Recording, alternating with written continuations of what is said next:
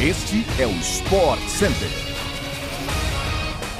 Fala, fã do esporte, bom dia! Estamos chegando para mais um podcast do Sport Center, edição desta quarta-feira, sempre com as principais notícias do esporte no Brasil e no mundo. Eu sou o Edu Elias, lembre-se de nos seguir no seu agregador preferido de podcasts.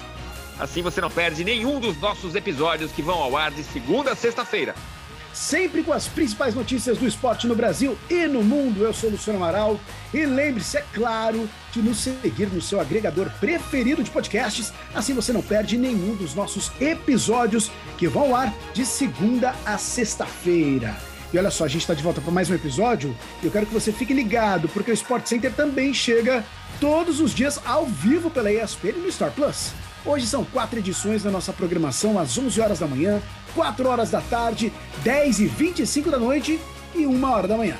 Então bora para mais um episódio do nosso podcast do Sport Center.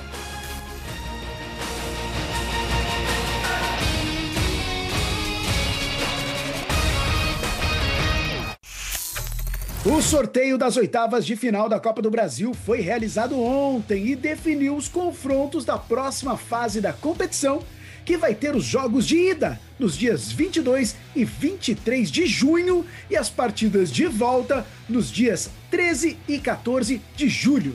E que sorteio, hein, amigos? Só jogão nas oitavas de final. Serão quatro clássicos regionais e outros quatro grandes jogos. Líder do Brasileirão, o Corinthians enfrenta o Santos em um clássico paulista, enquanto São Paulo e Palmeiras fazem uma reedição da final do Campeonato Paulista desta temporada e da temporada passada também. Atual campeão da Copa do Nordeste do Campeonato Cearense, o Fortaleza vai jogar contra o Ceará. O Vozão não perde para o Leão do Pici há quatro partidas no Clássico Rei, sendo três vitórias no Brasileirão e um empate na Copa do Nordeste. A última vitória do Fortaleza contra o Ceará foi justamente na Copa do Brasil em 2021. O último clássico regional das oitavas de final dessa temporada da Copa do Brasil será entre Goiás e Atlético Goianiense. Flamengo e Atlético Mineiro também fazem uma reedição da Supercopa do Brasil, que terminou com o título do Galo nos pênaltis. Muitos pênaltis. Nos últimos três confrontos, o Atlético Paranaense enfrenta o Bahia, o Fluminense joga contra o Cruzeiro e o América Mineiro bate de frente com o Botafogo. Vale lembrar que os times que avançarem às quartas de final da Copa do Brasil garantem uma premiação de 3,9 milhões de reais. A Austrália segue viva na busca para chegar à sua sexta edição de Copa do Mundo. A seleção australiana venceu os Emirados Árabes Unidos ontem por 2 a 1 nas eliminatórias asiáticas para o Mundial do Catar, que será disputado em novembro deste ano.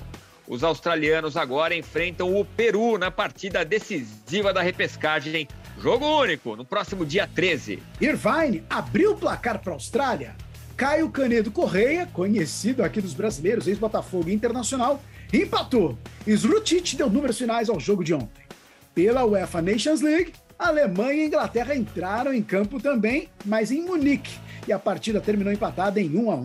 O gol dos alemães foi marcado por Hoffmann, e o tento inglês foi dele, Harry Kane, que sofreu e acertou o pênalti no final do jogo. Também pelo grupo 3, a Itália venceu a Hungria por 2 a 1, com gols de Barella e Pellegrini. O grupo agora tem a Itália líder com 4 pontos, a Hungria em segundo com 3, a Alemanha em terceiro com 2 e a Inglaterra em último com apenas um pontinho.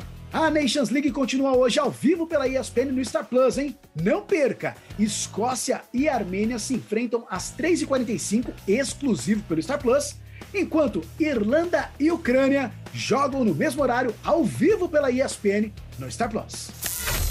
Vamos falar um pouquinho de NBA? Apresentado nessa semana como técnico do Los Angeles Lakers para a próxima temporada, Darvin Ham já começou a dar sua cara à comissão técnica da equipe segundo fontes ouvidas pela ESPN dos Estados Unidos.